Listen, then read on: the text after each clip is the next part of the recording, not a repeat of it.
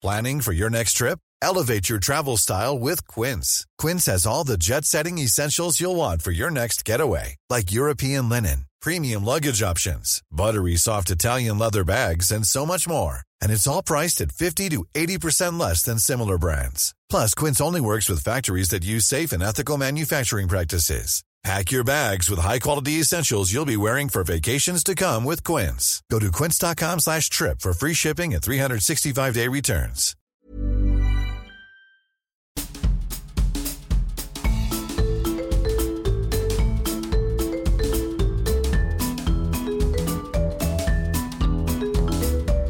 Vous écoutez le podcast de So Sweet Planet.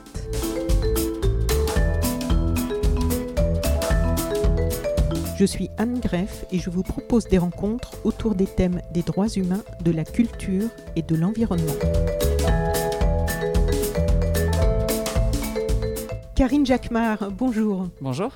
Vous êtes euh, directrice générale de l'ONG Foodwatch, on prononce Foodwatch, Foodwatch, oui, euh, Foodwatch France. qui se définit comme une organisation à but non lucratif qui se bat pour une alimentation sans risque, saine et abordable. C'est important, le abordable. hein. Tout à fait. Donc, et abordable pour tous et toutes. Vous militez pour plus de transparence dans le secteur alimentaire et vous défendez notre droit à une alimentation qui ne porte atteinte ni aux personnes ni à l'environnement. Vous avez du travail. Hein Oui, on a du boulot, on a du pain sur la planche. Alors, quand et comment est né Foodwatch est-ce que vous pouvez nous faire un petit euh, récapitulatif, puisque je crois que c'est né en Allemagne et que maintenant euh, Foodwatch a fait des petits euh, dans Des d'autres antennes, pays. tout à fait. Oui. Absolument. Donc, euh, c'est en effet, quand on dit non lucratif, on est une association de la 1901 en France et on est une, une organisation non gouvernementale, 100% indépendante européenne. 100% indépendante, on y reviendra peut-être, mais parce que c'est un, un choix, du coup, dans la structure et donc aussi dans la façon de se financer, puisqu'on n'accepte pas de subventions publiques euh, ni de dons d'entreprises qui, de près ou de loin, présenteraient le moindre conflit d'intérêts. Donc, c'est vraiment un contre-pouvoir euh, citoyen, euh, on va dire financé par la contribution des, des gens qui ont envie qu'on défende leurs droits. Libre Et donc. libre, absolument, libre de ton, que l'on veut à la fois crédible et, et pour créer du changement de façon efficace.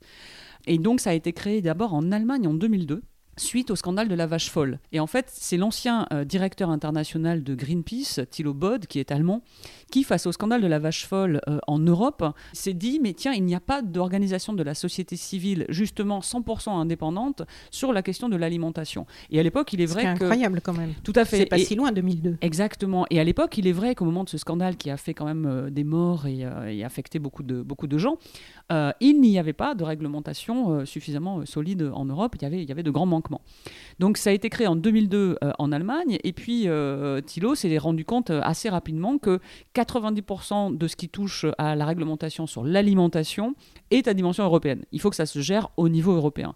Donc il n'y avait pas de sens de rester que en Allemagne.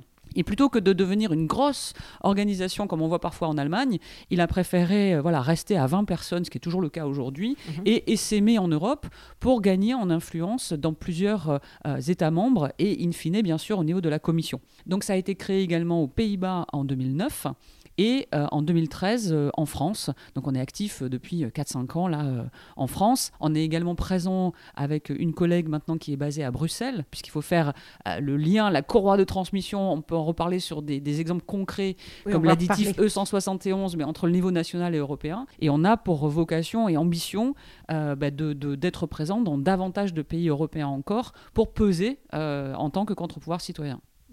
Donc votre objectif est de pousser les responsables politiques à améliorer les réglementations liées à l'alimentation, que vous jugez encore très insuffisantes à l'échelle nationale comme européenne, ces réglementations. Quelles sont vos actions pour pousser les responsables politiques donc à améliorer ces réglementations liées à l'alimentation au niveau français et au niveau européen? Alors, de quoi on parle effectivement quand on parle de ces, euh, de ces réglementations et euh, quel est le, le- problème auquel on essaie de, répondre euh, pour être efficace, sachant que, comme vous l'avez compris, on est, on est des petites équipes, donc il faut être un peu stratégique et cibler des objectifs clairs. En fait, donc, la différence entre le, le moment du scandale de la vache folle que j'évoquais et maintenant, c'est que depuis, il y a eu une réglementation qui s'est mise en place au niveau européen sur l'alimentation, sur les additifs, sur les pesticides, donc qui est, qui est pas, pas inexistante, quoi, qui est même relativement solide sur le papier. Après, il y a deux problèmes. Le premier problème, problème, c'est qu'elle n'est pas suffisamment mise en œuvre.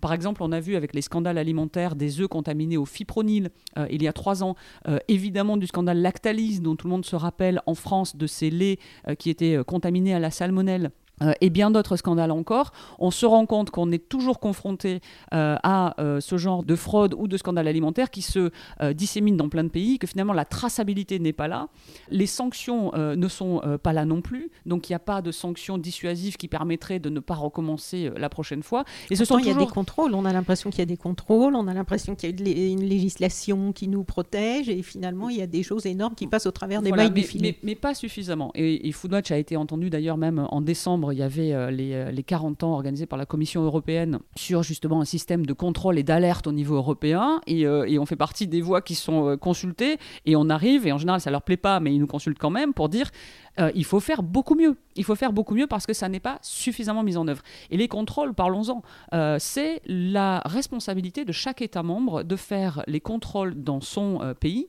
et d'établir les sanctions. Encore faut-il qu'on leur laisse les moyens euh, à ces autorités publiques. Hein. Donc euh, il y a les entreprises qui font leurs autocontrôles, on cherche à responsabiliser les entreprises. Pourquoi pas? Parce qu'on ne peut pas mettre euh, un gendarme ou quelqu'un de la répression des fraudes derrière chaque usine. Mais il ne faut jamais oublier que c'est la responsabilité finale euh, de l'État, des autorités publiques, de garantir euh, la sécurité sanitaire des aliments et la protection des consommateurs. Or, on voit quoi d'année en année qu'en France, comme dans beaucoup d'autres pays européens, les moyens euh, du ministère de l'économie, de la répression des fraudes, etc., réduisent. Donc ça, c'est très important, c'est de dire, c'est bien d'avoir une réglementation sur le papier, encore faut-il l'appliquer. Et ensuite, il y a quelques trous dans la raquette, comme on dit, c'est-à-dire qu'on a, on a identifié des points très précis de la réglementation qu'il faudra renforcer. Mais je vous donne des exemples concrets. Le premier euh, thème qui nous intéresse, c'est quand même l'impact de l'alimentation sur la santé. On est aujourd'hui en Europe, et alors que franchement, on devrait avoir les moyens euh, de pouvoir avoir une alimentation saine pour tous, mhm. on n'en est pas du tout là. Et c'est pour ça qu'on agit. Deux exemples. Quand on parle d'alimentation et de santé, il y a l'aspect nutritionnel et il y a l'aspect des substances potentiellement dangereuses euh, pour la santé dans l'alimentation. Sur l'aspect nutritionnel, deux thèmes euh, que je pense les, vos auditeurs euh, connaissent. le premier, c'est le Nutri-Score. Hein, donc c'est ce logo nutritionnel. On va en parler, oui, puisque c'est un de vos sujets aussi. Donc on, s'est beaucoup battu là-dessus. Et un autre sujet qui, devrait permettre, qui devrait permettre aux consommateurs d'avoir une information simple, accessible, avec des, un petit logo avec des couleurs A, B, C, D. E. C'est ça, ça va jusqu'à E et donc 5 couleurs et 5 lettres. Le principe, c'est quoi? Le principe, c'est qu'aujourd'hui, que quand les gens sont dans un supermarché, ils ont beaucoup de difficultés à accéder à une information euh, claire. donc, et fiable. Et fiable. Donc nous, on dit toujours à Foodwatch, on n'est pas là pour vous dire ce que vous allez manger. En revanche, on veut que votre droit à l'information, pour que vous puissiez être dans le, dans, dans, dans le libre arbitre et pouvoir faire vos choix de consommation, soit possible. Et pour ça, il faut, un, arrêter le marketing qui induit en erreur. Ça, c'est la campagne que l'on mène qui s'appelle Arnaque sur l'étiquette, pour plus de transparence. Et deux, euh, il faut qu'il y ait une information claire et rapide sur ce qui est essentiel, notamment euh, les éléments nutritionnels avec le Nutri-Score. Mais pas seulement. Donc sur la partie euh, nutritionnelle, le deuxième élément, c'est le marketing et la publicité qui ciblent les enfants pour les produits trop sucrés, trop gras, trop salés. On a essayé de le faire passer dans un projet de loi. Là, il y a la réforme de l'audiovisuel, on le porte encore. Et la deuxième facette de alimentation santé, c'est toutes les substances potentiellement dangereuses que l'on retrouve dans notre assiette et qui n'ont rien à y faire. Donc là, ce sont les résidus de pesticides, des additifs qui n'ont rien à faire là, euh, les huiles minérales, des dérivés de pétrole pour lesquels on a fait des tests. Et c'est pour ça qu'on a mis les pieds dans le plat, parce que c'est notre valeur ajoutée quand euh, finalement les, responsables industriels et politiques sont au courant, euh, mais le grand public, les consommateurs ne le sont pas, et rien n'est fait. Donc nous, on est là pour mettre un coup de projecteur et mettre au grand jour ces problèmes qui, la bonne nouvelle, c'est qu'ils ont des solutions. Encore faut-il qu'il y ait la volonté politique et c'est pour ça qu'on pousse. Donc Foodwatch joue un rôle de contre-pouvoir citoyen avec des investigations, la révélation de scandales, de la mobilisation citoyenne et des actions de plaidoyer. Donc il y a l'action sur le terrain et l'action de plaidoyer, donc en amont, pour réussir à faire bouger les lignes. Comment euh, réussissez-vous à avoir du poids face au pouvoir de l'industrie agroalimentaire qui est si puissant et qui n'a pas l'air d'être toujours bien intentionné à notre égard, nous, simples citoyens et consommateurs? Quels sont vos modes d'action pour peser Parce que vous l'avez dit, vous êtes des petites équipes. Mhm. Pourtant, on a maintenant euh, pas mal entendu parler de vous. Comment peser aujourd'hui face à ces lobbies dont tout le monde, euh, on se souvient tous de la démission de Nicolas Hulot qui Mhm. a pointé ça, ça a été beaucoup repris dans les médias. Les ONG savent depuis très longtemps que voilà, c'est un les grands adversaires se situent beaucoup là, à, ce, niveau des lobbies, puisque on va en reparler un petit peu plus tard. Il y a eu beaucoup de manipulation, de, malhonnêteté, hein, de- d'experts qui ont été payés pour euh, manipuler des données, des études, pour influencer les jugements au niveau des lois. Donc vous, comment vous réussissez? Quels sont vos modes d'action pour peser? Déjà, on, s'attaque à ce qui, euh, pour nous en tout cas, semble des évidences. Quand on a un pesticide comme le glyphosate, dont le Centre international de la recherche pour le cancer, qui dépend de l'Organisation mondiale de la santé, donc on, parle vraiment d'experts, euh, et qui ont analysé des dizaines et des dizaines d'études, disent bon bah c'est potentiellement cancérogène pour l'homme. Nous, euh, tout simplement, on répète ce qui est dans les faits, qui est de dire alors on a un truc dans les traités européens et dans la Constitution française qui s'appelle le principe de précaution, et quand il y a ce genre d'études qui sortent, on devrait prendre une décision politique de gestion de risque qui consiste à l'interdire. Et cette théorie-là, on la connaît, on connaît très bien la réglementation. Et donc, nous, on est là pour rappeler ce qui devrait être fait et, et qui, si on prenait l'intérêt général de la défense à la fois de la, de la justice sociale, de la justice environnementale et du droit des citoyens et des consommateurs, serait une évidence. Donc, c'est la première chose. Après, enfoncer des portes ouvertes n'a jamais suffi euh, pour euh, faire changer les choses, certainement pas face au poids des lobbies, comme vous le dites. Donc, comment on fait? Euh, Eh bien, la première chose, c'est déjà soi-même d'être extrêmement crédible et transparent. C'est-à-dire nous-mêmes exigeons la transparence de la part des entreprises et euh, dès qu'on publie quelque chose, on s'attache, vous l'avez dit, on mène des enquêtes, on vérifie les informations, on travaille avec des experts au cas par cas, selon tantôt un toxicologue, tantôt un nutritionniste, tantôt un avocat, tantôt les trois, mais on s'attache toujours à ce que ce sur quoi on va euh, communiquer, travailler, euh, les changements de réglementation qu'on propose soient extrêmement crédibles, sérieux, euh, vérifiés. Voilà. Donc, si vous voulez, on est, voilà, c'est incontestable. Quand on a, par exemple, en octobre 2019, euh, quand on a publié des résultats de tests que l'on a fait sur des produits en Allemagne, aux Pays-Bas et en France, des laits infantiles et pour la contamination des huiles minérales, on a fait valider nos tests la- dans trois laboratoires différents. C'est-à-dire que quand on les a publiés, la méthodologie qu'on a utilisée est celle reconnue par tous les experts au niveau européen et toutes les entreprises, et c'était imprenable. Donc déjà, ça c'est la base. Ensuite, ça ne suffit là encore pas, mais c'est une précondition à laquelle on est extrêmement attaché, qui fait partie de notre ADN. Et puis, on n'est jamais dans l'exagération. C'est-à-dire que parfois on dit vous jouez sur les peurs. Pas du tout. C'est-à-dire qu'au contraire, on s'attache bien dans notre communication à être juste et être basé sur des faits. Il n'en reste pas moins que, comme je le décrivais il y a deux minutes, la réalité sans exagération euh, peut faire parfois un peu peur. Et c'est pour ça qu'il faut s'attacher aux solutions. Mais ensuite, toute la question, c'est de euh, lutter et dépasser les deux plus gros ennemis que sont l'opacité et l'impunité. C'est très simple, quand on est un gros géant, que ce soit Monsanto ou les gros distributeurs qui ont de plus en plus de poids, ou, même Nestlé là, qui tient tête sur beaucoup de sujets, mais qui a plié sur le Nutri-Score et on n'a pas dit notre dernier mot sur d'autres sujets, eh bien, qu'est-ce qui se passe? Tant qu'ils ne sont pas obligés de rendre des comptes publiquement, tant que l'image de marque de leur entreprise n'est pas publiquement remise en question, ils vont continuer. Non pas qu'ils soient tous mal intentionnés, on ne fait pas des généralités non plus, mais quand même, il y a une course en avant au profit et on continue à remplacer les nutriments utiles des aliments dans les produits transformés par du sucre ajouté, tant qu'on n'est pas arrêté en fait.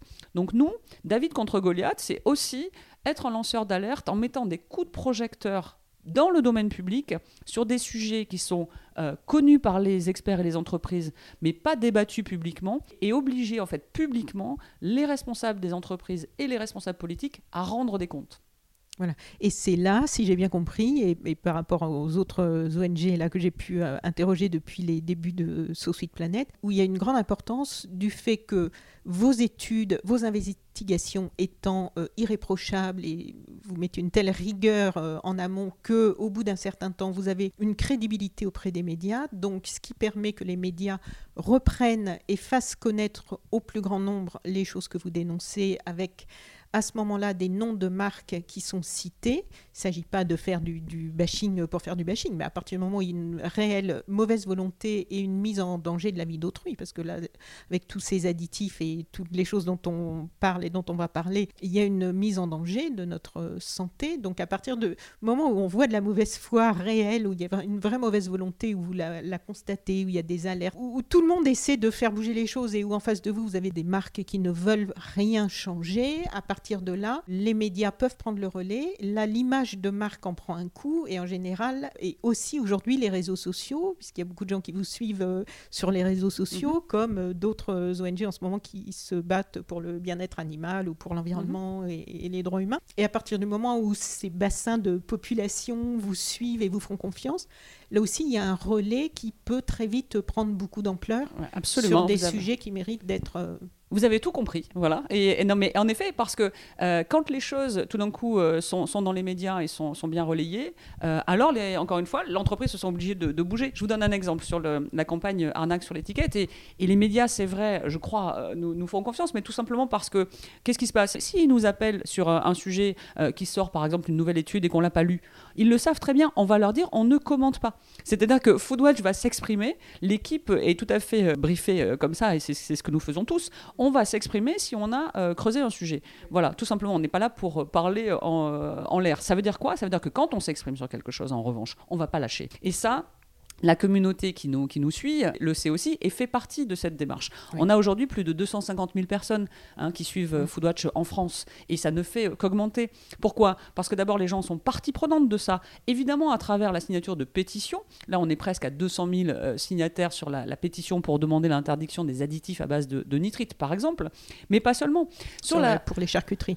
Oui, pour les charcuteries, et, essentiellement dans les charcuteries. Mais pas seulement. Si je prends l'exemple de la campagne arnaque sur l'étiquette, d'abord c'est intéressant parce que euh, de plus en plus, les cas d'arnaque sur l'étiquette, donc de, ce marketing, ces informations sur les emballages des produits alimentaires, qui finalement induisent en erreur.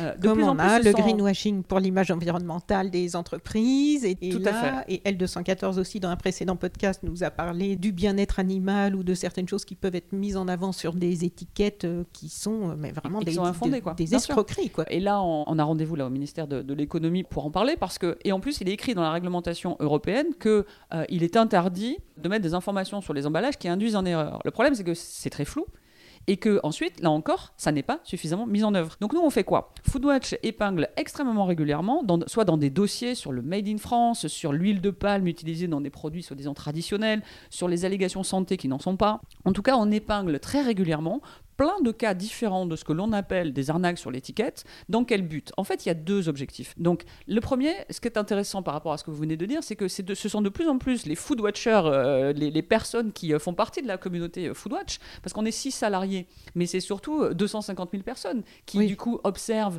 et qui sont contre l'opacité et l'impunité de, de l'industrie agroalimentaire.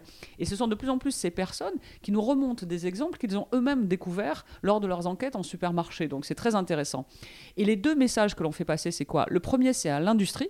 Le message, c'est on vous observe, nous et toute la communauté. On n'a pas du tout envie de continuer à se laisser mener par le bout du nez et on va continuer à dénoncer ces exemples. Ce qui est extrêmement intéressant, c'est que ça a un effet préventif. On entend dire que dans les entreprises, quand ils sont dans les départements marketing en train de développer euh, leurs emballages et leurs promotions, il arrive que certains disent non, non, non, on va pas faire ça parce que Foodwatch va nous tomber dessus.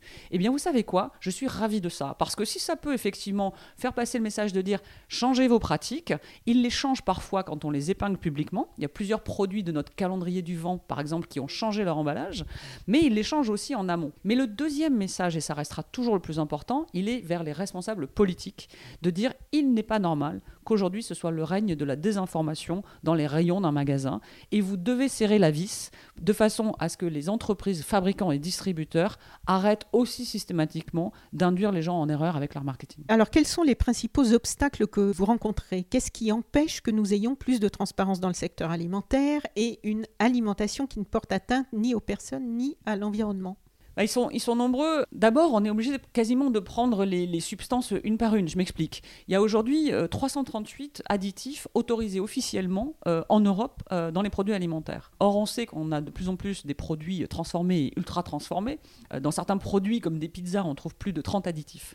Or, les toxicologues nous alertent sur ce qu'on appelle les effets cocktails. C'est-à-dire que déjà, euh, analyser, étudier la dangerosité ou non de chacun de ces 338 additifs est titanesque, et, ça pose déjà problème, j'y reviens. Mais en plus, la combinaison, si vous voulez, possible de chacun de ces additifs entre eux, à 3, à, 5, à 8, etc., est infinie.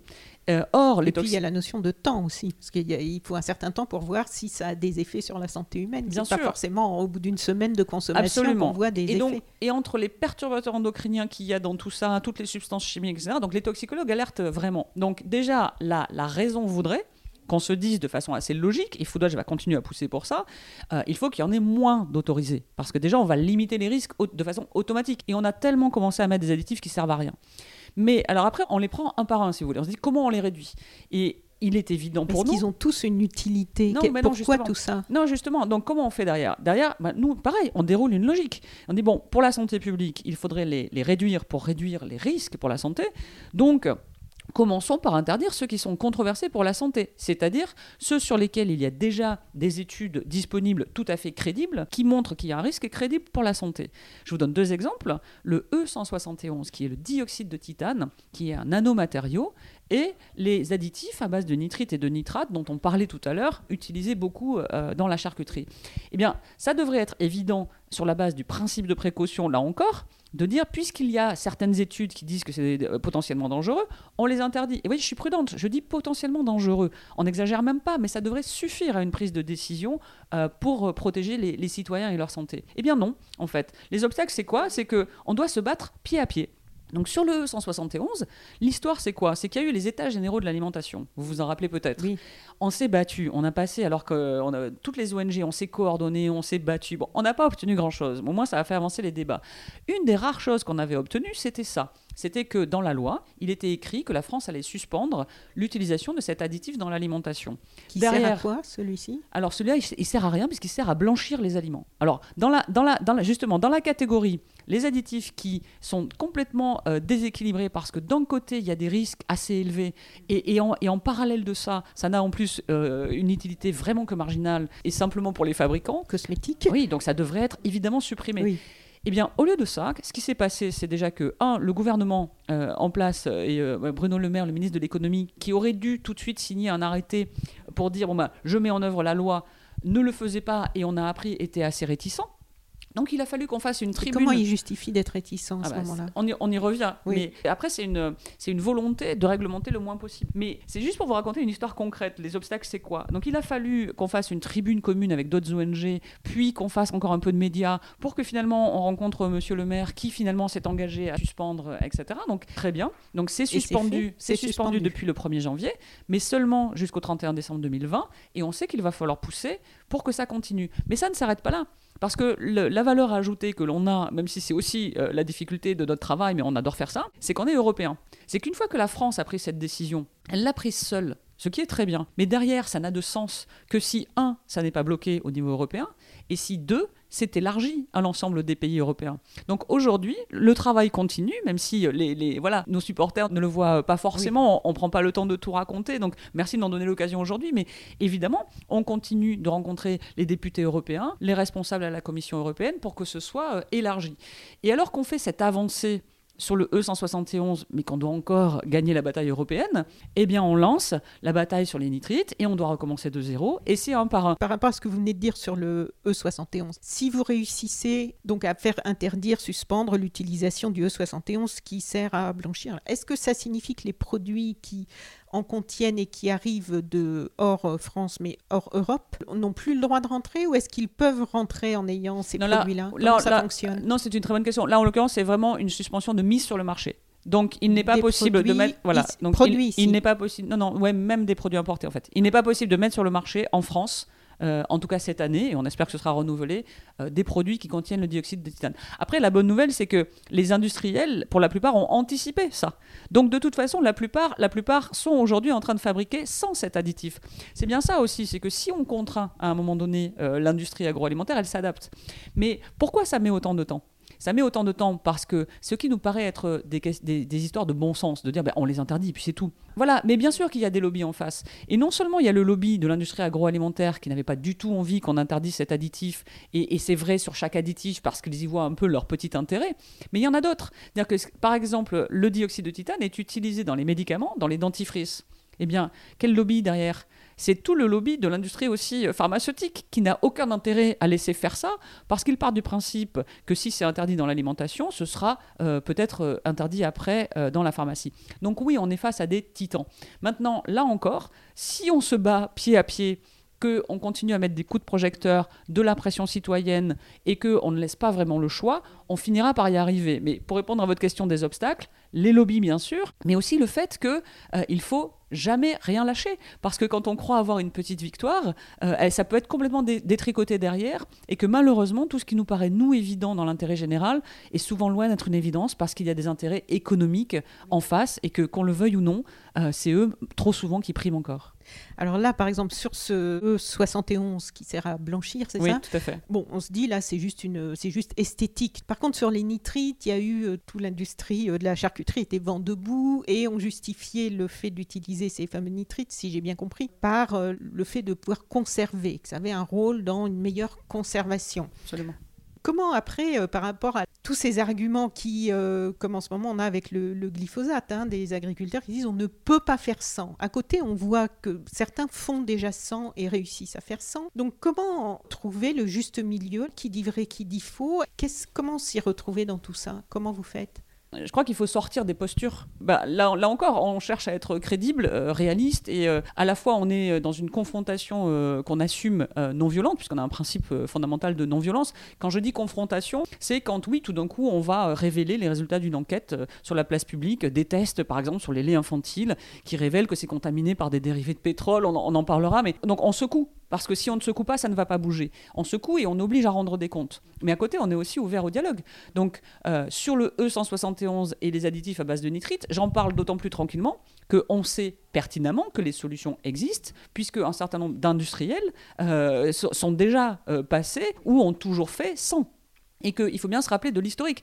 Aujourd'hui, c'est pareil, on, a tendance à dénoncer quand même l'utilisation de l'huile de palme absolument partout, euh, y compris dans des produits euh, soi-disant euh, traditionnels. Quelle grand-mère ou arrière-grand-mère dans une recette traditionnelle utilisait de l'huile de palme? Alors maintenant, ils nous disent, mais c'est comme ça. Mais non, c'est pas comme ça en fait. C'est-à-dire qu'on a, a tellement transformé l'alimentation et rajouté des additifs qu'ils disent on peut plus faire autrement. Bien sûr que si, on peut. En revanche, donc il faut être réaliste et il faut travailler aussi avec les entreprises parfois, en tout cas au moins avoir une réunion pour se dire, bah, si vous avez besoin de six mois d'adaptation, euh, dites-le moi. Mais au moins prenez un engagement. C'est ce que je leur dis. Prenez un engagement public de ne plus avoir ces substances dans ce que vous vendez. Après, expliquez-moi que votre plan de surveillance et votre plan de transition, euh, parce que la chaîne industrielle, c'est pas simple, ça va prendre six mois. Pas de souci, mais soyez transparent et au moins prenez un engagement. En revanche, ne me faites pas un argument fallacieux pour faire un écran de fumée qui fait que c'est une façon de refuser de prendre la décision qui va dans le sens de l'intérêt euh, et le droit euh, des citoyens. Donc voilà, point. Après, il y a la question de l'accompagnement.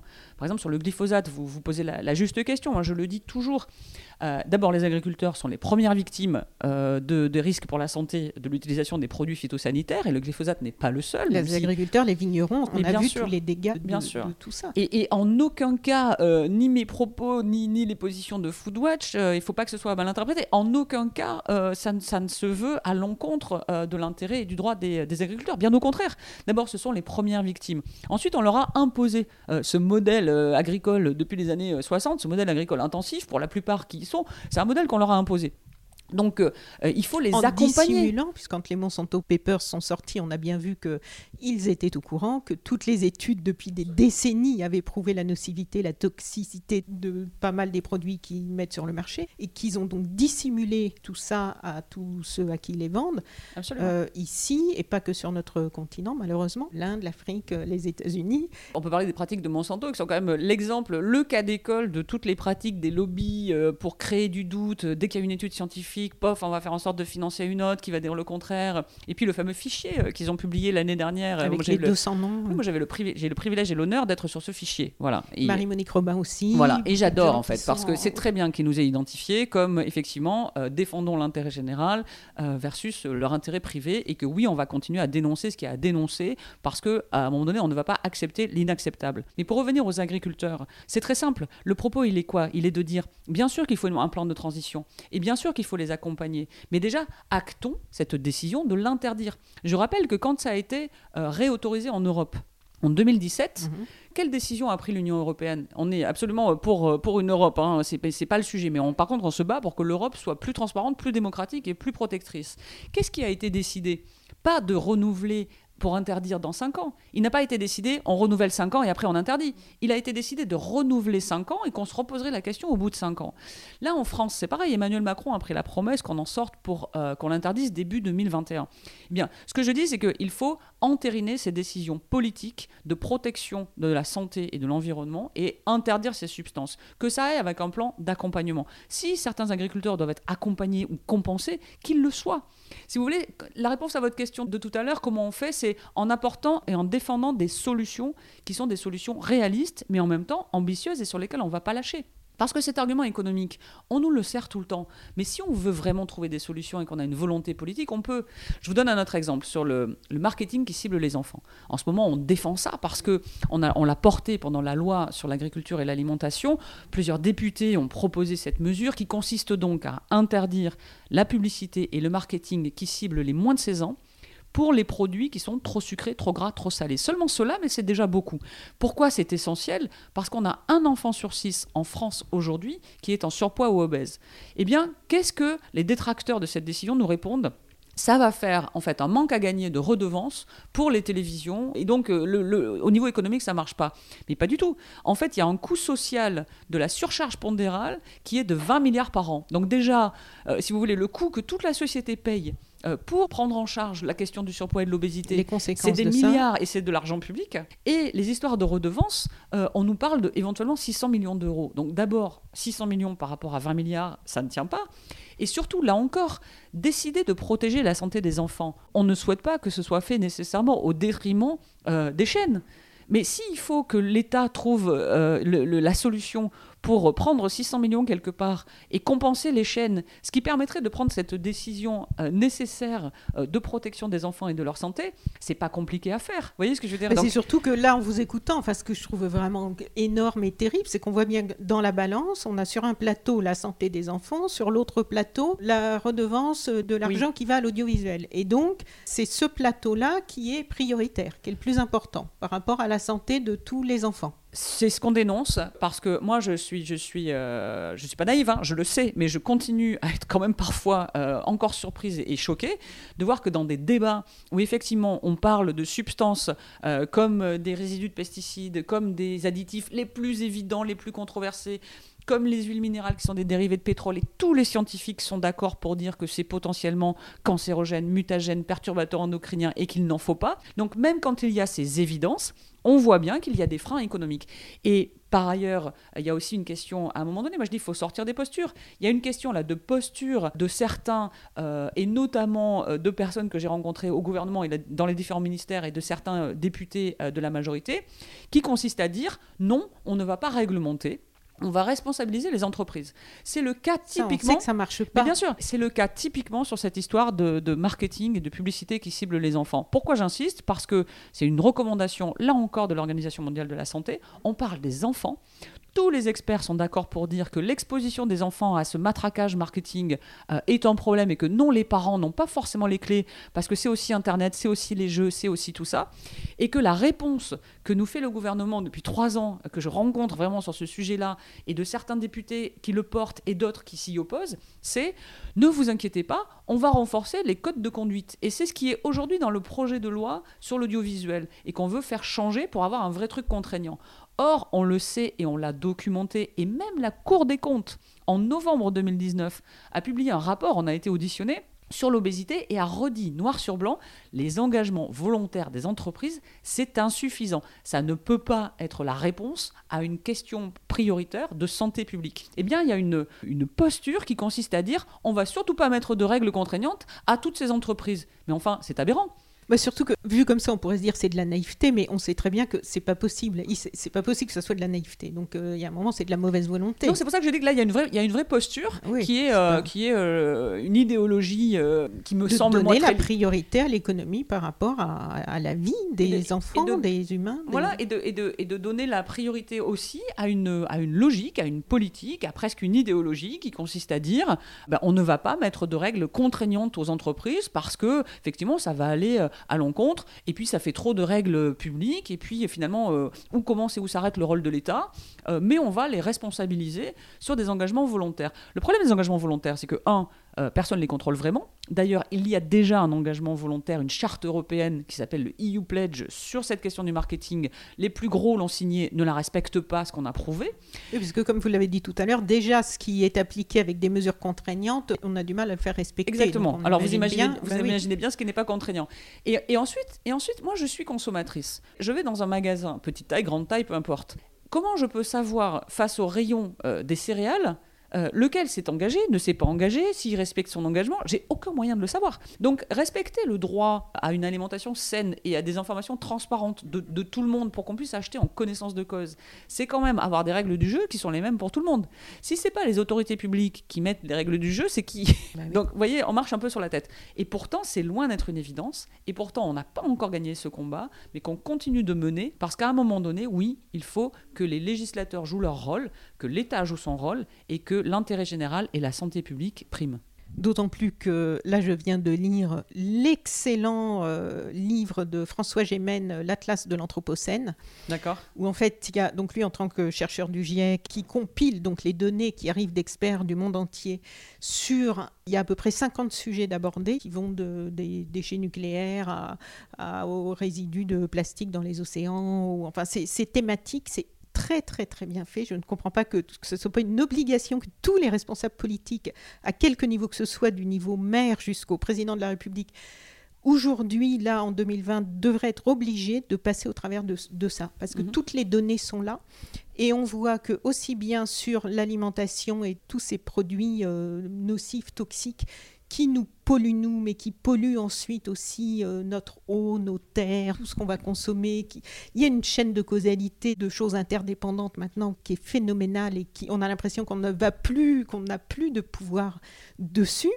Et d'entendre des gens comme vous, encore aujourd'hui, qui devaient aller vous battre face à nos responsables politiques qui ne veulent pas entendre, qui ne veulent pas comprendre, qui ne veulent pas prendre les décisions, Bon, après, ils sont pas tous à la même enseigne. Je pense qu'il faut être très prudent et pas tomber dans le euh, tous les mêmes, euh, aucun, et tous, à l'écoute des lobbies, etc. Je pense que c'est, ça, c'est, pas juste non plus. Mais justement, quand on, a justement le rôle d'un contre-pouvoir euh, citoyen euh, comme le nôtre, ça crée aussi de l'espace pour les responsables politiques les plus euh, volontaires. Et là encore, parmi les députés, il y a euh, de plus en plus nombreux députés qui ont co-signé cet objectif que l'on porte et qui, le défendent dans l'hémicycle. Aujourd'hui, moi, ce que je trouve vraiment révoltant, c'est quand on voit que ce soit les énergies renouvelables, que ce soit euh, nos, moyens de locomotion, que ce soit tout ce dont on vient de parler dans l'alimentaire, tout ça, ça fait déjà 30, 40 ans minimum que des gens alertent sur tout ça. Et toutes ces choses-là, aujourd'hui, quand on les a devant les yeux, qu'on voit tous les dégâts, on se dit que si les mesures avaient été prises il y a 30-40 ans, tout ce que vous parlez par rapport à l'accompagnement, parce que c'est difficile effectivement de demander aujourd'hui à des entreprises du jour au lendemain de- d'arrêter, du jour au lendemain d'arrêter l'essence, mais ça fait tellement longtemps que des gens alertent quand même. D'abord, elles peuvent très bien s'adapter, les entreprises, rassurez-vous, et on le voit avec le Nutri-Score qui, a, qui, par exemple, euh, pour les entreprises qui l'utilisent, ça les oblige aussi à améliorer justement la qualité de leurs produits. Et elles le disent, les plus, les plus honnêtes, moi, me l'ont dit dans des discussions que j'ai eues avec eux en disant, mais en effet, on est allé trop loin, parce que vous avez raison. Mais le problème, c'est surtout que ça s'est accéléré. C'est-à-dire que justement, comme personne n'a mis de frein, comme personne n'a dénoncé, n'a mis, de, mis de coup de projecteur sur cette, euh, cette, ce, ce dérapage là, de la production production alimentaire qui de plus en plus s'est mis à enlever euh, les nutriments. Donc on en enlève un peu, on rajoute un peu de sucre et puis finalement personne nous dit rien, on en enlève un peu plus, on rajoute un peu plus de sucre ajouté. À chaque fois, le sucre ajouté, ça fait quoi? Bah, C'est moins cher, euh, ça rend, c'est addictif, on le sait, donc, donc du coup les gens en rachètent d'autant plus, etc. Les plus honnêtes, ils, ils me disent quoi quand on parlait de Nutri-Score? Ils me disaient, mais évidemment on est allé trop loin. Parce qu'il y avait aussi un débat sur, mais ça a un coût de revenir en arrière et de remettre des nutriments. Et là, je leur ai dit, ah oui, ça a un coût. Mais alors le coût, vous allez, vous allez le supporter. Vous allez le demander à personne d'autre. C'est certainement pas ni aux consommateurs ni aux autorités publiques à vous compenser là-dessus, en revanche. Parce que justement, vous avez augmenté vos marges depuis 30 ans en enlevant les nutriments pour les remplacer par du sucre ajouté. Là, vous, vous reconnaissez que vous êtes allé trop loin. Évidemment, on doit revenir en arrière et remettre des nutriments. Mais c'est vous qui allez supporter la charge, personne d'autre. Et, donc oui, après, c'est leur responsabilité. Moi, je ne suis pas contre les entreprises. Je, je comprends très bien qu'elles doivent faire du bénéfice et que ce soit pas une association loi 1901 comme nous. Moi, je dis toujours, à la fois sur la question des lobbies et sur la question de jusqu'où les entreprises peuvent aller, elles peuvent faire leur boulot. Euh, elles sont là pour gagner euh, de l'argent, c'est très bien. Dans la limite, la ligne rouge, qui est à partir du moment où ça met en danger la santé des gens, le droit des gens et où ça empiète sur euh, justement l'intérêt général, c'est non. Or aujourd'hui, c'est pas non. Donc c'est là qu'il faut remettre de la ligne rouge très claire. Et d'ailleurs, quand vous avez parlé de livres, je pensais que vous alliez mentionner celui de Stéphane Aurel, puisqu'on parlait des lobbies, l'excellent livre de Stéphane Aurel euh, qui est Lobbytomie et qui est très éclairant. Donc euh, je me permets de le dire parce que je pense que ça intéressera euh, beaucoup des gens qui vous écoutent. Vous, à titre personnel, donc vous avez travaillé pour Action contre la faim, pour Greenpeace, aujourd'hui Foodwatch. Qu'est-ce qui vous a mené à vous engager? Bah, quand j'étais jeune, en fait, euh, je savais pas ce que je voulais faire professionnellement. Donc, du coup, j'ai fait un peu une voie euh, générale. J'ai eu la chance de pouvoir. Donc, j'ai fait une école de commerce et puis j'ai travaillé un peu dans le, dans le privé, euh, pas dans l'agroalimentaire pour le coup, plutôt dans une agence de, de photos. Et puis, en fait, ça m'intéressait, ça me remplissait pas assez, quoi. Donc, donc à 29 ans, j'ai décidé de partir dans l'humanitaire avec Action contre la faim. Mais je crois que quand je remonte ou quand j'en parle autour de moi, j'ai toujours été très sensible aux injustices, en fait. Et notamment les injustices euh, sociales, environnementales un peu, après. Et puis de toute façon, elles sont liées. Et puis j'ai trouvé que refaire le monde dans son canapé confortable euh, parisien, euh, finalement, ça n'avait pas tellement de sens. Et que bah, soit je me taisais, soit j'allais voir un peu la vraie réalité plutôt que de seulement en parler. Et comme vous l'avez bien compris, je ne suis pas tellement capable de me taire. J'ai décidé d'aller voir la réalité et de voir ce que je pouvais faire humblement, voilà, par, par rapport à ce qui se passait dans le, dans le monde. Donc Action contre la faim a été euh, extrêmement euh, formateur, euh, épanouissant. J'ai rencontré des gens et des situations absolument incroyables. Et après quelques années, 6-7 ans, notamment en Afrique, j'ai aussi euh, eu envie de voir ce qu'on pouvait faire un petit peu en amont, euh, un petit peu plus au niveau politique, c'est-à-dire avant que les crises euh, ne soient déclarées, puisqu'il est évident que les causes des crises souvent sont évitables.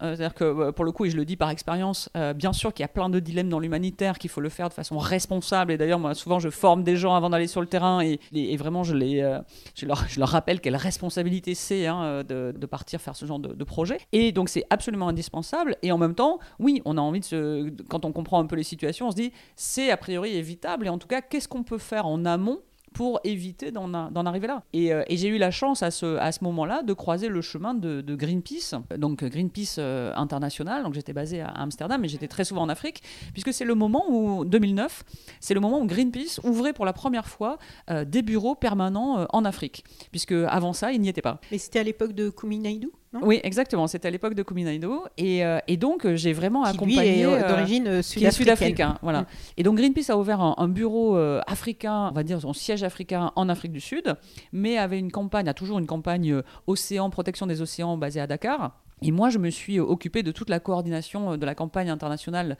pour la protection des forêts et des populations, bien sûr, puisque j'adore décloisonner et qu'il est extrêmement important qu'on voit toujours non pas les problématiques et les solutions par simplement le prisme soit environnemental, soit social, mais qu'on est tous responsables euh, de, décloisonner et de prendre les problématiques dans leur globalité. Mmh. D'ailleurs, c'est euh, dans ces années-là que Wangari Maathai a eu son prix Nobel de la paix pour une action sur l'environnement, euh, alors que un prix Nobel de la paix qui est un prix sur les droits humains, mais par rapport à une action sur l'environnement. Exactement, parce qu'on est, on commençait et on l'est de plus en plus, et tant mieux. Et moi, je, je, me ferai toujours l'avocate de, de, cette approche, c'est qu'il faut absolument pas réfléchir de façon cloisonnée, parce que tout est lié, et donc nous-mêmes qui voulons être porteurs de, de solutions et de changements, devons garder cette ouverture d'esprit et avancer euh, tous ensemble et de façon euh, complémentaire.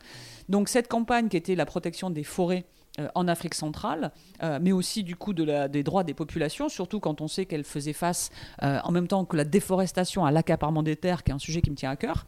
Moi aussi, parce que les, politiques ont été votées sur les agrocarburants. quand on voit les accaparements de terres, quand on voit les populations qui sont dont on accapare ou les ressources ou les terres ou qu'on met dehors, voilà, voire qu'on assassine maintenant en Amérique du Sud. et... bien sûr. Et ben parce que là aussi, il faut décloisonner et que bah, toutes les décisions qu'on prend en France, elles ont un impact ailleurs et, vice, et vice, versa. Euh, et vice versa. Et, euh, et donc c'était passionnant parce que pendant plusieurs années, ben, j'ai accompagné. Euh, voilà, donc du coup, on avait des équipes congolaises et puis on a aussi ouvert au Cameroun. Et au-delà des équipes Greenpeace, on a travaillé sur les forêts du bassin du Congo. Sur les forêts du bassin du Congo, ouais. Et on, et on a travaillé, on a travaillé vraiment main dans la main avec aussi des, des acteurs de la société civile. Donc c'était passionnant, les, les, les, ONG locales, congolaises et camerounaises à l'échelle nationale, mais aussi parfois à l'échelle locale. Et quelles leçons d'humilité euh, que de voir aussi des villageois au fin fond du Congo, euh, donc sans aucun moyen de communication, euh, et se mettre en travers de la route pour empêcher des camions chargés de, de, bois, des arbres qui en fait qui venaient d'être coupés sans aucune autorisation, et ces gens qui défendaient leurs droits et leurs et leurs revenus au prix de leur vie et seuls quoi, et de, et de venir humblement en support de ces communautés pour, pour défendre leurs droits. C'était C'est bien de le dire parce que là on, on, entend de plus en plus de reproches et qui je trouve sont souvent justifié par rapport au, fait de certaines ONG qui arrivent dans des pays du Sud et qui mhm. imposent euh, un peu à l'ancienne des façons de régler les problèmes sans tenir compte ni des populations locales, ni en faisant avec les associations mhm. locales. Donc euh, souvent, ça fonctionne beaucoup mieux quand on fait avec euh, ben, bien sûr, mais les locaux, c'est essentiel. Ils savent mieux que C'est essentiel et c'est là et c'est aussi ce que j'essaie de transmettre euh, beaucoup voilà aux nouvelles générations en les formant à ce genre de projet. C'est là il faut décloisonner, il faut aussi décloisonner sur le fait qu'on n'arrive pas en, terrain vierge et c'est c'est pas de la néocolonisation de, de, faire des projets de solidarité avec les autres. Non mais voilà, c'est évidemment. Donc si on si on a la prétention d'aller aider d'autres gens dans d'autres zones qu'on connaît même pas. Euh, encore faut-il avoir conscience de l'humilité que ça réclame et puis du besoin de travailler main dans la main chacun. Et puis surtout, on vient en général pour une période de temps. Mais la question à se poser tout de suite, c'est euh, qu'est-ce que c'est la stratégie de sortie? C'est-à-dire que d'anticiper dès le début, de se dire, ben, quand moi, mon projet international, il va s'arrêter, que je vais repartir, euh, est-ce qu'on a laissé euh, quelque chose derrière qui est plus solide Et qui puisse fonctionner de manière autonome Ou est-ce qu'au contraire, on a fait, ou est-ce qu'au contraire, on a fait un éléphant blanc? C'est pour ça que je disais, l'humanitaire est plein de dilemmes, et tout projet est plein, est plein de dilemmes. Donc il faut le faire de façon responsable, intelligente. On ne se pose jamais assez de questions. Et bien sûr, il faut travailler avec eux. Après, je crois que ce qui était l'intérêt de la chose euh, à ce moment-là, c'était le, bah, c'était à la fois que j'avais l'expérience de terrain euh, de l'humanitaire et qu'en même temps j'ai beaucoup appris euh, de cette école de Greenpeace qui est une des meilleures pour se dire effectivement comment on fait un combat David contre Goliath pour faire changer les choses face, parce que les forêts du bassin du Congo, il y a tellement d'intérêts différents qui sont empêtrés là-bas. et du coup, c'était c'était passionnant de combiner ces expériences et ces, et ces compétences. et la grande question, c'était comment on peut faire du Greenpeace en Afrique centrale. Euh, typiquement, si je fais une lettre ouverte euh, pour euh, interpeller le ministre de l'Environnement congolais, ça va être plus compliqué et je vais avoir beaucoup plus, de, en tout cas des effets tout à fait différents de si j'envoie une lettre ouverte au ministre français, parce que ce ne sont pas les mêmes contextes politiques et qu'on ne fait peut-être pas bouger les choses de la même façon. Et, voilà, donc c'est c'est passionnant et c'est jamais des recettes toutes faites, si vous voulez. Avoir des projets comme ceux de protéger la forêt, les, les droits des populations, main dans la main avec la société civile, aujourd'hui être à la tête de Foodwatch en France et, contribuer au développement de Foodwatch euh, partout en Europe, etc. C'est pas des pas écrit dans les livres comment on fait. Je crois qu'il faut beaucoup d'intelligence de situation et euh, parce que lui, si vous parlez de l'huile de palme ici euh, dans un bureau à Paris ou à Bruxelles, avec l'expérience que vous avez, vous savez bien qu'en amont, il y a toute une chaîne de problèmes qui interagissent avec bien d'autres domaines que juste la multinationale à laquelle vous êtes en train de parler. Et ça, c'est intéressant. Je pense qu'on en est de plus en plus conscience maintenant. Tout est lié. Il faut en avoir conscience. Et il ne faut pas que ça nous paralyse en disant mais alors c'est inabordable, c'est immense, euh, on, on, peut, on peut rien faire. au contraire, d'autant plus faire. au contraire, il faut d'autant plus faire, mais euh, faire en, bonne intelligence euh, les, les, uns avec les autres de façon, de façon complémentaire et peser autant qu'on peut en tant que, encore une fois, en tant que, en tant que citoyen, quoi. Alors j'aimerais qu'on parle de quelques-unes de vos campagnes les plus emblématiques, ce qui nous permettra de mieux comprendre contre quoi vous vous battez, mais aussi les enjeux pour nous tous. Par exemple, dans votre rapport d'activité de 2018, vous dites pour l'affaire Lactalis, plus on enquêtait, plus on découvrait l'étendue de ce scandale des laits infantiles contaminés à la salmonelle, si bien que pour agir contre l'impunité, Foodwatch a porté plainte avec plusieurs parents ciblant Lactalis, les laboratoires, les distributeurs et les autorités publiques. L'instruction, donc là c'était le rapport de 2018, vous disiez l'instruction va se poursuivre en 2019. 85 pays ont été concernés par cette affaire. Est-ce que vous pouvez nous raconter euh, en quelques mots comment ça a commencé, cette affaire-là, ce que vous avez fait et où on en est? J'ai l'impression que ça peut nous donner une bonne idée de votre travail. Oui, tout à fait. Alors ça, c'est vraiment sur la, effectivement, c'est vraiment sur la partie scandale alimentaire. Donc euh, parce qu'il y, a ce qu'on a tous les jours dans l'alimentation, on en parlait tout à l'heure, mais ça, c'est euh, le fait qu'il y a régulièrement des scandales alimentaires. Donc il y a eu le scandale de la viande de cheval en, 2013. Euh, je disais tout à l'heure les œufs contaminés au fipronil.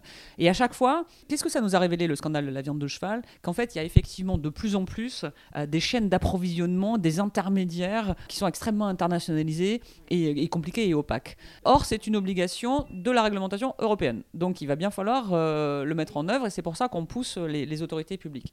Et alors qu'est-ce qui s'est passé avec l'affaire Lactalis? C'était euh, début décembre, je me rappelle comme si c'était hier, c'était début décembre 2018, euh, le 5 décembre je crois, et on apprend que Lactalis procède à des rappels, je crois, de certains de leurs laits infantiles parce qu'il y avait une contamination à la salmonelle.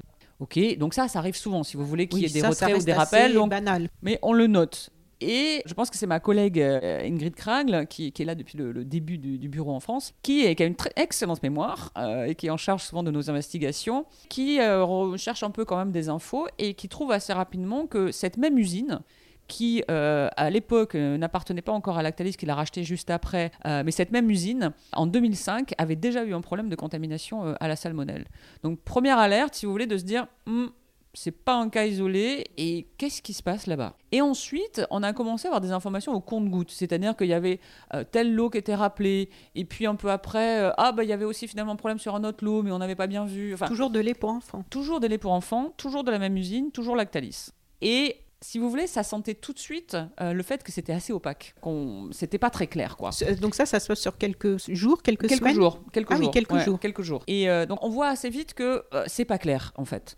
Donc ni une ni deux, on a écrit immédiatement Foodwatch, on a écrit à Lactalis et on a écrit au ministère concerné en posant des questions et en disant bon euh, là on a eu telle info mais euh, on se pose des questions. Donc est-ce que vous pouvez nous en dire plus euh, depuis quand cette contamination? Quels contrôles ont été faits? Des questions assez légitimes somme toute pour une association qui défend les, les, consommateurs et, et par ailleurs une association qui réclame et on a une pétition toujours en cours beaucoup plus de transparence sur les résultats des contrôles faits par les autorités. On demande à ce que ce soit rendu transparent. Donc du coup on pose des questions qui nous paraissent légitimes et puis on n'a pas de réponse, et puis euh, finalement les choses s'enchaînent. Ni, de Lactalis, ni, de, ni du ministère. Non, en général, il faut les relancer un peu, les ministères. Là, ça, là, ça se passe un peu mieux, mais euh, c'est compliqué pour eux euh, de... Moi, je pense qu'ils font une erreur de ne pas comprendre qu'il faudrait communiquer largement beaucoup plus publiquement. on les y pousse, en tout cas. Et donc là, à ce moment-là, on n'avait aucune réponse. Et puis bon, il y a les vacances de Noël qui, qui passent, finalement, le truc se tasse un peu, et quand on revient en janvier, on réinvestigue un peu, et puis surtout, il se passe un nouveau scandale, c'est que tout d'un coup, tous les lots qui étaient censés avoir été rappelés. Des consommateurs nous appellent et puis, indépendamment de Foodwatch, ça sort aussi dans les médias que pas mal de consommateurs sont allés dans des grandes euh, surfaces de distributeurs, de plusieurs distributeurs, et ont retrouvé des lots qui avait été ramené. Entre, autrement dit, officiellement, euh, Lactalis euh, dit euh, bah, ces lots-là, il faut les rappeler. Donc les distributeurs ont l'obligation, c'est du pénal ça, hein, ils ont une obligation légale, du coup, d'enlever ces fameux lots. De les retirer de la circulation. De les retirer de la circulation et de dire aux gens qui en ont acheté, de dire bah, si vous les ramenez, on va vous les rembourser. Mhm. Et en fait, les lots que les gens ramènent se retrouvent dans les rayons. C'est-à-dire qu'en fait, ils ne sont pas retirés de la circulation, ils sont même remis dans la circulation. Et donc, il y a eu plusieurs accidents comme ça dans plusieurs. Donc, du coup, là, les médias sont repartis. Mais remis en circulation par euh, Lactalis qui les avait récupérés et re-renvoyés ou Non, non, par, en fait, là, c'est les supermarchés, vraiment, qui n'ont qui ont pas fait ce qu'il fallait. Il y a déjà eu des précédents comme ça Parce que, que, ça se passe dans un supermarché, mais dans plusieurs. Alors, pas à ma connaissance. Et du coup, euh, du coup là, il y a une enquête en cours, mais c'est pour ça que dans notre plainte, on a ciblé les distributeurs aussi. Ce qu'on est, qu'on est les seuls à avoir fait. Parce que d'autres ont porté plainte, mais en, en ciblant toujours Lactalis. Et en fait, il y a ça, et il y a aussi le fait que c'était pas clair euh, quel contrôle avaient fait les autorités publiques, qu'est-ce qu'ils avaient euh, publié, quelles mesures ils avaient prises, etc. Et finalement, tout le monde se renvoyait la balle. On voyait bien dans les médias et dans les... tout le monde se renvoyait la balle. Et nous, on s'est dit, ok, donc en fait, la réalité, c'est que quand on regarde la réglementation européenne, tout le monde a une responsabilité. Et même les laboratoires, il y avait une question sur mais est-ce qu'eux, ils ont su que c'était contaminé, mais ils l'ont pas dit, ils n'ont pas remonté l'information, etc. Et donc nous, on en a profité pour expliquer que, en fait, au vu de la réglementation, chaque acteur de la chaîne est responsable de ne pas euh, vendre des produits qui sont euh, non conformes ou potentiellement dangereux pour la santé. Donc, à partir du moment où il est informé. Exactement. Donc, donc c'est un cas d'école pour regarder en effet où ont été les manquements et les défaillances de Lactalis d'une part, qui a une responsabilité primaire en tant que fabricant, où ont été les manquements potentiels de laboratoire parce qu'on a eu des infos contradictoires et donc ça, il faut, le creuser, où ont été les manquements des autorités publiques qui, rappelons-le, sont in fine ceux qui sont en charge de s'assurer qu'il n'y a pas de produits euh, non conformes ou dangereux euh, vendus. Et qu'est-ce qu'ils ont fait, qu'est-ce qu'ils n'ont pas fait, qu'est-ce qui doit être renforcé? Parce que l'idée, c'est pas non plus de, si vous voulez, de jeter l'opprobre. L'idée, c'est de dire, il faut absolument mettre le doigt sur les défaillances pour pouvoir les régler et que cela ne puisse plus se reproduire. Et donc, on a porté plainte parce qu'on estime que contre l'impunité, euh, il faut qu'il y ait des sanctions. Et surtout, on a publié, du coup, on, a passé un peu de jours et des nuits à faire ce, ce petit rapport, un petit rapport de 8 pages, pour en profiter, pour résumer quel était euh, l'historique et surtout quelles étaient les infractions commises par les uns et les autres et quel était le contexte de cette réglementation européenne. Donc euh, en fait, on l'a fait aussi dans le but qu'il soit toujours utile et je crois qu'il est toujours utile aujourd'hui pour comprendre comment ça marche et qu'est-ce qu'il faut faire pour éviter euh, d'être confronté de nouveau à ce type de scandale. Ça a été quoi la fin de l'histoire? Il n'y a pas de fin d'histoire parce que du coup, non, du coup, du coup, les procès, enfin les, voilà, ce genre de, de, ça, ça prend du temps, ça prend des années. Donc c'est toujours en cours là au niveau, mais là pour le coup c'est en cours au niveau des tribunaux. Donc là on les laisse faire quoi.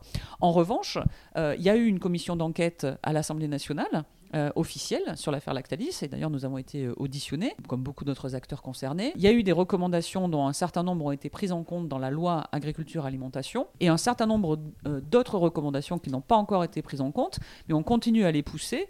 Par exemple, ce dont je parlais tout à l'heure, le fait de demander la transparence sur les contrôles qui sont faits par les autorités publiques sur les produits alimentaires. D'accord. Donc, euh, pour parler un petit peu de votre action sur les étiquettes. Oui. Donc, j'en parlais tout à l'heure. Sébastien Arsac de L214 me disait dans un précédent podcast que de nombreuses marques utilisent des étiquettes qui sont censées rassurer le consommateur, que ce soit sur les bienfaits pour la santé de leurs produits ou sur les conditions d'élevage des animaux, du bien-être animal, et que beaucoup de ces étiquettes étaient trompeuses. Donc, euh, vous nous dites la même chose. Vous écrivez aussi dans votre rapport 2018 pour plus de transparence, la campagne Arnaque sur l'étiquette a joué son rôle de vigie, avec plusieurs enquêtes, dont détox ou intox, salade d'arnaque de l'été, dérivés d'animaux cachés. Un signal très fort, je cite ce qui est marqué sur votre mhm. site, hein, un signal très fort a été envoyé aux acteurs de l'industrie agroalimentaire. Nous surveillons, traquons, dénonçons. En un mot, nous ne sommes plus prêts à avaler n'importe quoi. Est-ce que vous pouvez nous parler de cette campagne arnaque sur l'étiquette? Qu'est-ce qui a motivé sa création? Et en quoi ça consiste euh, aujourd'hui, puisque c'est toujours en cours, si j'ai mhm. bien compris?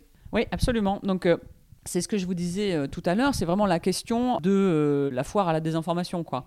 Et pareil, euh, si on ne réduit pas un peu la marge de manœuvre des, entreprises, bah, elles vont continuer. et puis elles vont toujours continuer à pousser le curseur un peu, un peu plus loin. Donc cette campagne, d'abord, elle part du constat que vraiment aujourd'hui, dans les rayons euh, euh, des, magasins, il y a beaucoup trop d'emballages qui induisent euh, les consommateurs en erreur. Et il y a plein d'astuces du coup qu'on a nous débusquées et mises en catégorie et expliquées aux gens. Par exemple, le Made in France. Le nombre de produits qui ont un petit drapeau, un joli petit hexagone, un cocorico, et en fait c'est écrit en petit fabriqué en France et les ingrédients viennent du bout du monde. Par exemple, c'est légal, là pour le coup, mais on estime que c'est pas très légitime et c'est pas très honnête parce que en fait si les ingrédients ils viennent du bout du monde, on peut peut-être être plus clair sur euh, qu'est-ce qui vient de la France, qu'est-ce qui vient pas de France. Vous voyez ce que je veux dire? Parce qu'après, il y a plein d'étiquettes sur lesquelles c'est produit, euh, bon, Europe, on sait pas très bien de quel pays d'Europe, bon, soit, euh, mais, mais, mais parfois ça vient, ça vient d'ailleurs. Alors, on n'est pas là pour dire il faut rien manger qui vient d'ailleurs, si c'est des produits qui sont pas fabriqués chez nous, etc. On est juste là pour dire soyez honnêtes sur, sur les emballages.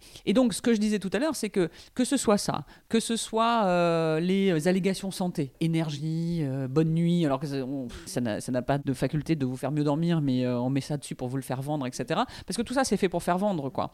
Et souvent, ce sont des produits en plus vendus plus cher. Euh, voilà. Et moi, ça me révolte, en plus, si vous voulez, que les personnes les plus précaires euh, puissent être euh, dupées. Bah, Alors, tout, du coup, tout le monde sera dupé, sauf que l'impact sur le portefeuille sera d'autant plus important sur des gens qui sont peut-être un peu plus précaires. Donc, pour des effets qui ne seront pas là. Pour des effets qui ne seront pas là. Donc, tout ça, on, on lutte contre. Ce ne sont pas, dans la plupart des cas, des arnaques sur l'étiquette qui ont un impact sur la santé, mais ce sont des arnaques sur l'étiquette qui sont de la malhonnêteté. Et ça, on le dénonce parce que, pour le coup, on pense qu'on a du poids.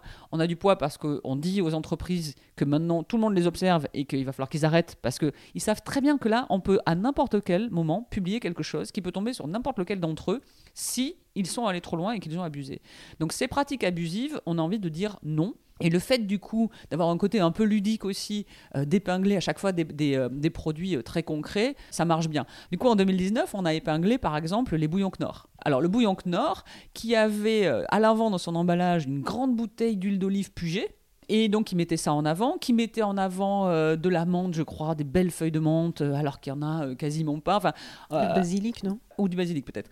En tout cas, il y avait cinq arnaques sur le même produit. Mais vraiment, cinq arnaques sur l'étiquette flagrantes. Bon, ben là, Avec des visuels, hein, parce qu'en général, il y a les beaux petits dessins euh, de, de, produits. Donc, du coup, le consommateur croit que les produits sont inclus dans les ingrédients et en fait, non. Et en fait, non. Et en fait, parfois, c'est juste un petit arôme. Et... Alors, en l'occurrence, cette fameuse huile d'olive qui était en long, en large et en travers euh, mise en avant, il y en a très peu.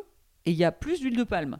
Mais ça, c'est pas marqué. Vous voyez ce que je veux dire? Donc, c'est juste ça. C'est juste le fait de dire si vous mettez de l'huile de palme euh, et, en plus en plus grande quantité que l'huile d'olive, peut-être que c'est pas une bonne idée. Euh, d'abord pour Puget de faire un partenariat et c'est peut-être pas une bonne idée de mettre en gros une belle bouteille d'olive qui va effectivement donner envie aux gens si c'est tellement éloigné de la réalité voilà donc c'est juste on veut faire euh, de chaque cas qu'on publie un exemple si vous voulez pour dire il y a un problème systémique et maintenant arrêtez et après, on se renouvelle parce que c'est sympa et que les gens nous donnent des idées aussi. Et donc, euh, en décembre là, 2019, euh, on a fait un calendrier du vent, qui est donc la parodie du calendrier de l'Avent.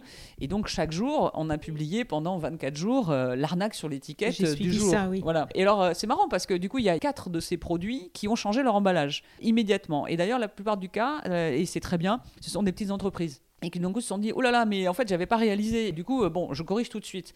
Et très bien ils ont raison. Parce que oui il vaut mieux si on est bien intentionné alors faisons les choses bien. Ça prouve aussi que quand on veut bien faire on peut bien faire. Donc ça on va pas on va pas on va pas s'arrêter. On va continuer parce que euh, surtout sur des gros mastodontes je pense qu'il faut garder cette pression et ce petit côté imprévisible qui fait que ça les pousse à changer leur pratique. Mais euh, c'est vraiment aux autorités après de faire ce qu'il faut aussi pour euh, limiter les marges de manœuvre. Et alors le Nutri-Score, on en est où? J'ai cru comprendre sur votre site qu'en fait c'était à discrétion, que c'était les marques qui pouvaient choisir ou non de s'engager à, l'afficher. Donc il y a des marques qui l'affichent et d'autres qui ne l'affichent pas. Tout à fait. Mais alors est-ce que du coup le risque c'est pas que seules celles qui vont être dans le A ou le B qui vont avoir la bonne note vont être tentées d'afficher ça? Comment ça Alors, qu'est-ce que c'est l'idée, la perspective d'évolution de ce Nutri-Score? On en est où? Et on, et on se bat pour ça. Bien sûr, ça n'aura de sens que quand ce sera obligatoire. Donc pareil, on se bat pour ça au niveau européen. Déjà, remettons dans le contexte. Le Nutri-Score, c'est un logo nutritionnel. Donc, euh, c'est validé par des euh, scientifiques. Ça a été développé indépendamment de, l'industrie. C'est pour ça qu'on le soutient. Et c'est vraiment euh, l'idée de dire quand une entreprise s'engage à l'adopter, même si malheureusement aujourd'hui ça n'est que volontaire, mais en tout cas quand elle s'engage à l'adopter sur une gamme, elle ne peut pas le mettre que sur les produits qui ont du A ou du B. Elle, elle, doit, elle doit le mettre sur l'ensemble des produits de sa gamme. Et donc, effectivement, ça affiche A, B, C, D ou E, donc du vert au rouge, selon le logiciel de calcul, ça prend en compte parce le que sucre, qui, le sel, qui le décide gras. que tel produit de telle marque va être en. en fait, c'est tout, à fait, c'est tout à fait transparent. C'est, euh, Santé publique France euh, sur son site internet euh, qui a validé, et ça a été validé scientifiquement par revu par plein de scientifiques et tout. C'est un calcul tout à fait transparent avec un algorithme qui est expliqué, euh, voilà, et qui prend en compte plein d'éléments. Donc le sucre, le sel, le gras, les fibres, euh, voilà. Mais c'est eux qui évaluent chaque produit sur lequel on va voir ce petit Nutri-Score. En fait, les marques, les marques ont accès euh, à ça aussi, mais on peut vérifier hyper facilement. Même en, en ligne, vous pouvez marque, taper les, les, ingrédients d'un produit et vérifier quel Nutri-Score il a. Donc c'est assez accessible. Après, il n'est que ce qu'il est. Donc déjà, soyons clairs, il ne dit rien euh, des additifs, de l'impact environnemental ou social d'un produit, euh, tous ces éléments qui sont importants par ailleurs. Donc il ne parle que des aspects nutritionnels. Maintenant, quand on voit euh, effectivement la crise de surpoids, d'obésité, de diabète que l'on a en France et en Europe, c'est extrêmement utile d'avoir ça pour répondre à ce besoin d'information nutritionnelle et aider les gens dans leur choix. Alors ce qu'il faut savoir, c'est qu'on va reparler des lobbies. En 2010, il y a eu une, réglementation européenne sur euh, justement l'information euh, pour les consommateurs qui est mise sur les denrées alimentaires. Et à l'époque, Foodwatch n'existait pas euh, en France, mais, déjà en Allemagne, et poussé avec d'autres organisations, déjà à l'époque, pour qu'il y ait un logo nutritionnel obligatoire coloré à l'avant des emballages. Et eh bien là, les lobbies de l'industrie agroalimentaire ont dépensé plus d'un milliard d'euros pour bloquer cette décision. Voilà, c'est des collègues d'une autre ONG à l'époque qui avaient documenté ce, chiffre, et je le cite parce que le rapport est toujours en ligne et on le référence sur notre propre site. Donc voilà, donc ça veut dire quoi? Ça veut dire qu'à l'époque, le lobby de l'industrie agroalimentaire a dit bah non, hein, un logo qui va informer les gens, euh, ce serait trop beau pour être vrai, on va le bloquer. Et ils ont euh, réussi, toujours est-il que ça n'a pas été voté. C'est pour ça qu'aujourd'hui ça ne peut pas être obligatoire, parce que du coup, comme c'est pas dans ce règlement, c'est pas possible. La France néanmoins, et là euh, bravo, le gouvernement précédent et l'actuel ont porté cette initiative française. Donc tant mieux, voilà. Il y a eu des rebondissements, hein, euh, on a fait des pétitions aussi, etc. Mais faisons euh, le raccourci. Donc la France a adopté ça de façon euh, volontaire. Et derrière, des entreprises ont adopté progressivement. Après, on a eu deux, soucis. C'est que le premier, ce qu'on appelait les six géants, les Big Six, qui étaient Unilever, Nestlé, Mondelez, Coca-Cola, Pepsi-Cola et j'oublie le sixième. Et à l'intérieur desquels il y a plein d'autres marques. Hein. Alors, ce sont des groupes, ce sont des groupes faramineux. Par exemple, Mondelez, c'est lu, euh, pour vous donner un seul exemple, mais c'est beaucoup, beaucoup de marques du, quotidien. Ces géants, qui du coup s'étaient euh, opposés à un logo euh, en 2010, quand le Nutri-Score est sorti en France et qu'ils ont senti que ça allait être développé en Europe, ils ont dit alors en fait, on veut bien nous un logo, on s'était pas compris, mais pas celui-là. Et ils ont commencé à créer un contre-feu en refusant d'utiliser le Nutri-Score et en développant leur propre logo qui était complètement abracadabrant et qui évidemment montrait que tous les produits étaient formidables. Donc on a, on a en fait depuis, euh, je le dis parce que c'est vraiment l'histoire de ce qu'on qu'on a fait, on a en France et, en Europe, on a dénoncé ça, on n'était pas les seuls mais on a vraiment été faire de lance, on a dénoncé ça euh, pour ne pas les laisser faire. Et du coup, Nestlé a fini l'année dernière par lâcher cette histoire abracadabrante et ce groupe euh, des Big Six que Mars, c'est Mars le sixième, que Mars a abandonné aussi, et ils ont fini par adopter, alors Mars toujours pas, mais Nestlé oui, à dire ok on s'engage pour le Nutri-Score. Et on continue à pousser les autres, euh, les Mondelez, les Unilever, qui ne l'ont toujours pas fait. Ça c'est des grosses victoires. Absolument, c'est des grosses victoires, mais c'est voilà, c'est deux ans de travail, mais quand on les lâche pas et qu'on les oblige et que publiquement on ne donne aucune chance à ce qu'ils essaient de pousser et qu'on tient et qu'on a les moyens de tenir, et en plus dans les différents pays, ça avance. Et par exemple, ça veut dire l'information auprès des responsables politiques qui vont voter les choses, ça veut dire euh, s'allier avec d'autres ONG aussi. Oui, à l'échelle européenne. et, puis, et, puis, et puis se coordonner, euh, avec les collègues, euh, ce qu'on fait toujours, mais du coup, euh, allemand et hollandais, parce que ce qui était important aussi, parce que, in fine, qu'est-ce qu'on veut? On veut que l'Union européenne, c'est-à-dire les États membres et la Commission européenne, décident qu'il y ait le Nutri-Score, qui soit le logo unique et obligatoire. Mais pour ça, il faut aussi le poids des autres États membres. Et donc, Foodwatch a aussi fait des campagnes publiques en Allemagne et aux Pays-Bas, et fin 2019, le gouvernement allemand, le gouvernement hollandais ont officiellement adopté le Nutri-Score aussi. Et là maintenant, on attend une stratégie que doit publier la Commission européenne euh, très prochainement, là, euh, en 2020, dans laquelle, normalement, d'après nos informations, ils vont écrire noir sur blanc qu'on va aller vers un logo nutritionnel obligatoire. Voilà, on attend de voir. Et encore une fois, il va falloir euh, ne pas lâcher jusqu'au bout. Eh oui. Mais qui ne sera pas le Nutri-Score? Si, qui sera a priori le Nutri-Score. Mais c'est pas fait. C'est pas fait, mais on sent bien qu'on a passé un cap. Là, avec Nestlé qui est passé euh, de l'autre côté de la barrière, avec l'Allemagne et les Pays-Bas qui, après l'Espagne, la France et la Belgique, euh, ont adopté officiellement, on sent que le rapport de force est en train d'aller dans le bon sens. Mais il va pas falloir lâcher parce que on sait aussi que certains de l'industrie agroalimentaire cherchent maintenant à faire changer la façon dont on calcule le Nutri-Score. Vous voyez ce que je veux dire? Ils vont, ils vont chercher à rentrer par la fenêtre.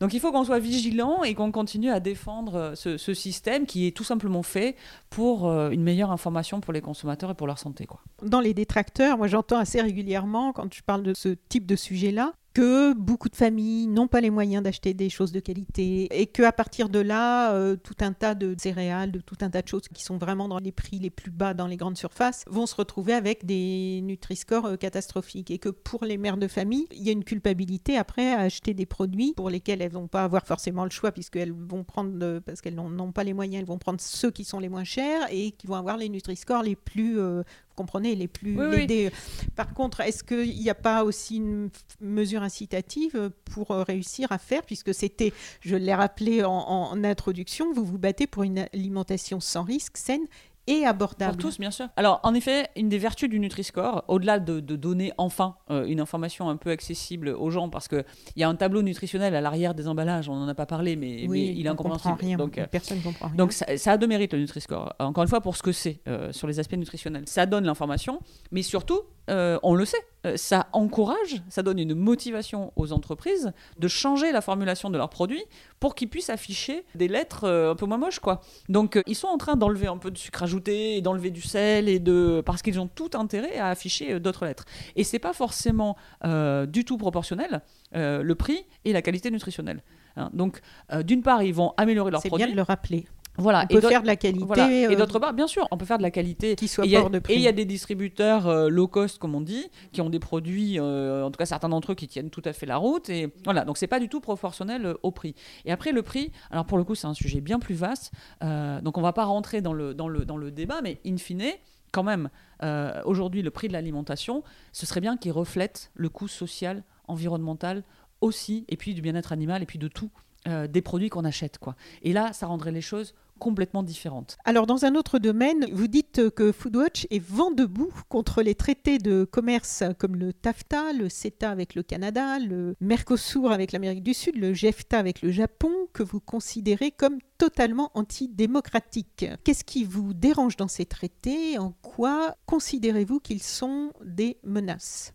Alors en fait, ce sont. Je, vous invite du coup euh, pour ceux qui ont envie de. Et je sais que le temps nous est compté là. Donc pour ceux qui ont envie de, mieux comprendre, euh, on a mis une, vidéo. J'ai essayé d'expliquer dans une vidéo de 13 minutes sur notre site. C'était au moment de la ratification du CETA à l'Assemblée nationale et on entendait tellement de contre-vérités de, certains députés euh, et, du gouvernement malheureusement que voilà on a. On le CETA avec le Canada donc. L'accord voilà entre l'Union européenne et le, et le Canada. Accord de libre échange, de commerce, de libre échange. Exactement. Donc j'ai essayé d'expliquer ça pour plus, mais en deux mots, la question c'est pas tant d'être pour ou contre les accords de commerce. Euh, ça dépend de quoi on parle. Là, on parle de nouveaux accords de commerce qu'on appelle de nouvelle génération parce qu'avant, un accord de commerce, ça visait essentiellement à supprimer ou à réduire les droits de douane entre, entre deux zones. Et aujourd'hui, ça n'est plus tellement le sujet, c'est un peu le sujet, mais il y en a quasiment plus.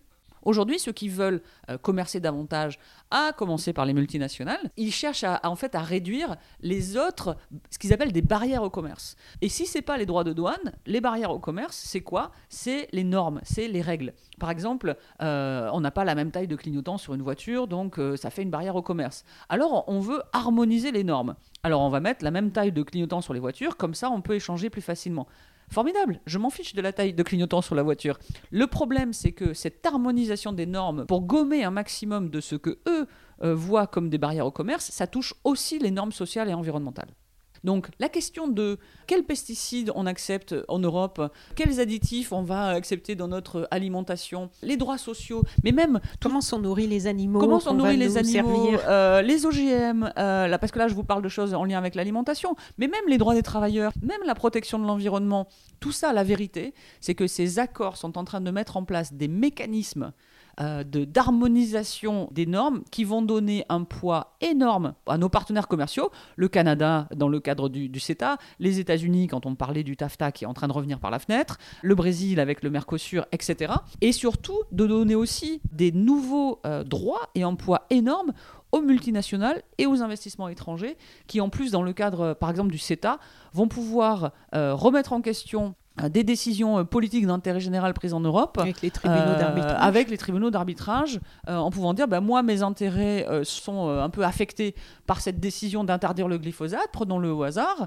et donc je vais attaquer cette décision auprès d'un tribunal complètement parallèle qui donne des droits exclusifs aux investisseurs étrangers et en fait on marche sur la tête. C'est-à-dire que c'est antidémocratique parce que ces accords ont été négociés dans la plus grande opacité là encore. C'est antidémocratique parce qu'ils sont en train de signer des accords de droit international, donc hyper puissants, euh, sans que ce soit débattu et dont peu de gens ont compris l'implication que ça allait avoir et c'est pour ça qu'on lance l'alerte, c'est qu'en fait ça va nous paralyser dans notre capacité de prendre des décisions pour mieux protéger notre santé, nos droits et la planète. Et ça c'est inacceptable. Et alors sur le TAFTA, il y a déjà beaucoup, beaucoup, beaucoup de gens qui se sont, on a vu passer beaucoup de pétitions, il y a eu beaucoup d'ONG qui ont mis des vidéos d'information pour expliquer mais est-ce que ça sert à quelque chose? Que moi, en tant que simple citoyenne, ce qui m'inquiète, c'est que je me dis, mais il y a eu des années de combat contre ça, et on a l'impression que finalement, tout finit par passer. Alors sur ce sujet-là, je ne vous, cache pas ma, ma frustration et mes, et mes inquiétudes parce qu'on est vraiment face à un rouleau compresseur qu'on a du mal à freiner. Maintenant, le TAFTA, suite à toute cette mobilisation citoyenne, quand même, il était tombé à l'eau. Il n'a pas Oui. été signé. hein. Alors Alors là- pas gagné encore. Non, non, bien sûr. Ah ben, de c'est ce que j'ai non, compris. c'est pas, c'est pas gagné, mais ce que je veux dire, c'est que s'il n'y avait pas eu cette résistance et cette mobilisation citoyenne, croyez-moi, ça aurait été signé euh, vite fait, bien fait, euh, derrière un paravent, et euh, on en aurait à peine entendu parler. Et voilà. Et là, on n'en entend plus parler. Donc, est-ce qu'il n'y a pas en- des risques que ça Alors, on en repasse en... N'entendait plus parler du TAFTA parce que de fait, il était, il était au frigo. Euh, là, c'est revenu parce que Donald Trump est en train de demander à l'Europe d'autoriser les importations de bœuf aux hormones, ce qui est interdit depuis des années, d'autoriser euh, le poulet au chlore, ce qui est interdit depuis des années, et je ne pense pas que l'Europe le fera. En l'occurrence, c'est d'autres dangers qui nous... Mais, mais donc, euh, c'est en train de le TAFTA est en train de revenir par la fenêtre. Mais ce que je veux vous dire, c'est... Et c'est un peu le cœur de notre, euh, de, notre engagement, de notre mobilisation euh, tous ensemble, et de ce qu'on porte euh, nous aussi au quotidien. C'est si on n'est pas là, nous les citoyens et les contre-pouvoirs citoyens, si on n'est pas là pour être vigilant, pour lancer l'alerte, pour mettre des hauts là, pour envoyer des signaux de dire non mais en fait là vous n'allez pas faire ça justement derrière un paravent, on met un coup de projecteur et vous allez être obligé de- d'expliquer publiquement ce que vous faites et ce que vous faites pas, alors ce sera pire. Alors est-ce qu'on a réussi pour le moment à arrêter le CETA, le Mercosur non, pas encore, mais on n'a pas dit notre dernier mot. Et si on si on n'était pas là à se mobiliser, à faire tous les rapports qu'on a fait avec des juristes, etc., ce serait pire. Ça irait encore plus vite, ça irait encore plus loin. Et encore une fois, on n'a pas dit notre dernier mot. Le CETA, il doit, il doit passer au Sénat en France. On attend la date. Ah oui, parce que ça, autant, autant ils nous l'ont passé en précipitation au mois de juillet à l'Assemblée nationale euh, en trois semaines pendant l'été, ce qui était euh, parfaitement euh, Pendant scandaleux. la canicule, non? Ouais, pendant la canicule. mais je m'en fiche, j'ai fait ma vidéo, il faisait 40 degrés, j'étais en nage, mais euh, c'était c'était important. Mais autant, au- autant ils nous l'ont passé du coup au forceps, en catimini et en trois semaines en juillet, autant depuis, plus personne n'est pressé de mettre une date de, de vote au Sénat. Mais toutes ces Donc, il n'y a rien d'appliqué tant que c'est pas validé. euh, C'est le Sénat ou Alors on en est où par non, il y rapport a à une ça partie, il y a une grande partie de cet accord qui est mise en application de façon dite provisoire jusqu'à ce qu'il y ait la ratification des États membres. Et ça, c'est un autre scandale que l'on dénonce euh, régulièrement. Quoi qu'il en soit, il faut vraiment qu'on se saisisse de chaque occasion. Et donc, ce vote qui va venir euh, au Sénat est une occasion, là encore, pour justement expliquer, expliquer, continuer d'expliquer et surtout faire monter une pression euh, pour être ce contre-pouvoir qu'on a besoin d'être pour bloquer des décisions qui sont antidémocratiques et qui sont contraires à l'intérêt général. Donc plus nous serons euh, nombreux à vous suivre et vous soutenir, vous et ceux qui travaillent, euh, plus nous pourrons avoir de poids et faire entendre euh, nos voix C'est essentiel, c'est absolument essentiel. C'est-à-dire que moi, moi je peux m'époumoner, euh, toutes Et- seules. ça n'a ça n'a aucun sens. Vous voyez ce que je veux dire? Et ça ne, et ça ne, évidemment, ça ne, ça ne suffira pas. Quand on dit contre-pouvoir citoyen, il y a cette notion de pouvoir.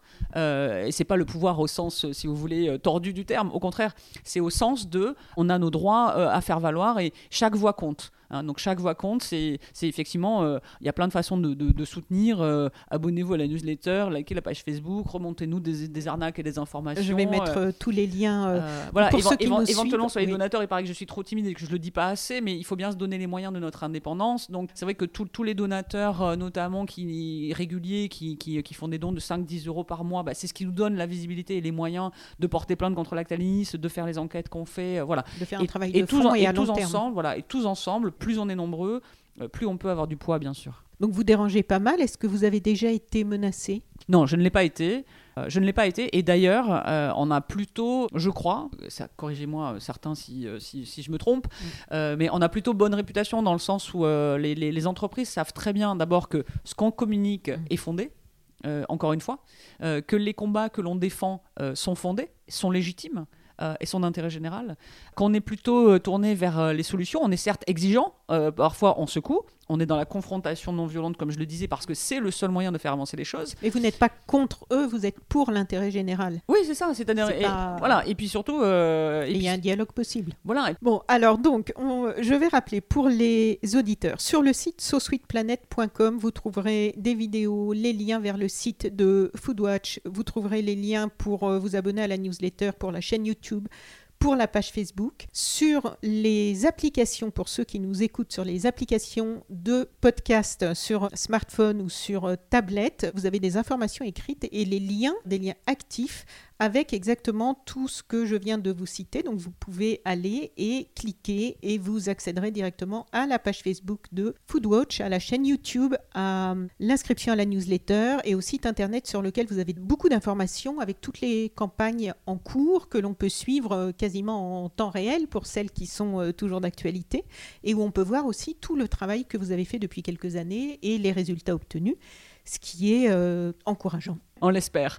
On est en train de préparer une page, euh, mes collègues sont en train de préparer une page victoire, je crois, pour justement être un peu plus, euh, oui, être un peu plus dans le partage ça sur le de, site de Greenpeace ou d'Oxfam, je ne sais plus, des pages avec les résultats. Oui, c'est important. Les, gens nous le demandent, donc voilà, on est en train de prendre le temps de faire ça aussi pour, pour partager. Pour oui, partager parce il y a, avec, il y a quelquefois un peu de bashing aussi par rapport aux ONG, donc c'est bien de montrer qu'il y a quand même beaucoup de choses très bien qui sont faites par les ONG et que certaines d'entre elles non seulement sont très honnêtes, mais en plus nous défendent. Nous. Oui, oui, puis ça donne, ça donne aussi cet élan d'énergie positive et, et espoir auquel nous sommes attachés. Euh, et dont on a besoin en ce moment. Voilà, on est, on est dans la critique, certes, mais c'est pour faire avancer les choses euh, de façon positive autant que possible. Et contribuer à un monde meilleur.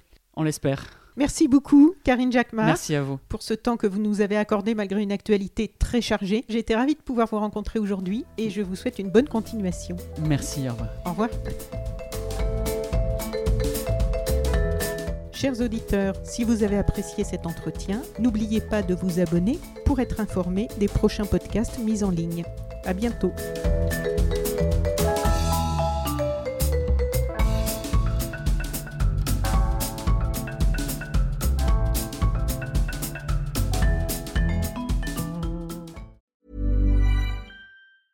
Even when we're on a budget, we still deserve nice things.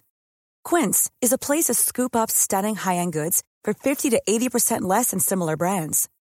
They have buttery soft cashmere sweaters starting at $50, luxurious Italian leather bags, and so much more. Plus, Quince only works with factories that use safe, ethical, and responsible manufacturing. Get the high-end goods you'll love without the high price tag with Quince. Go to quince.com/style for free shipping and 365-day returns.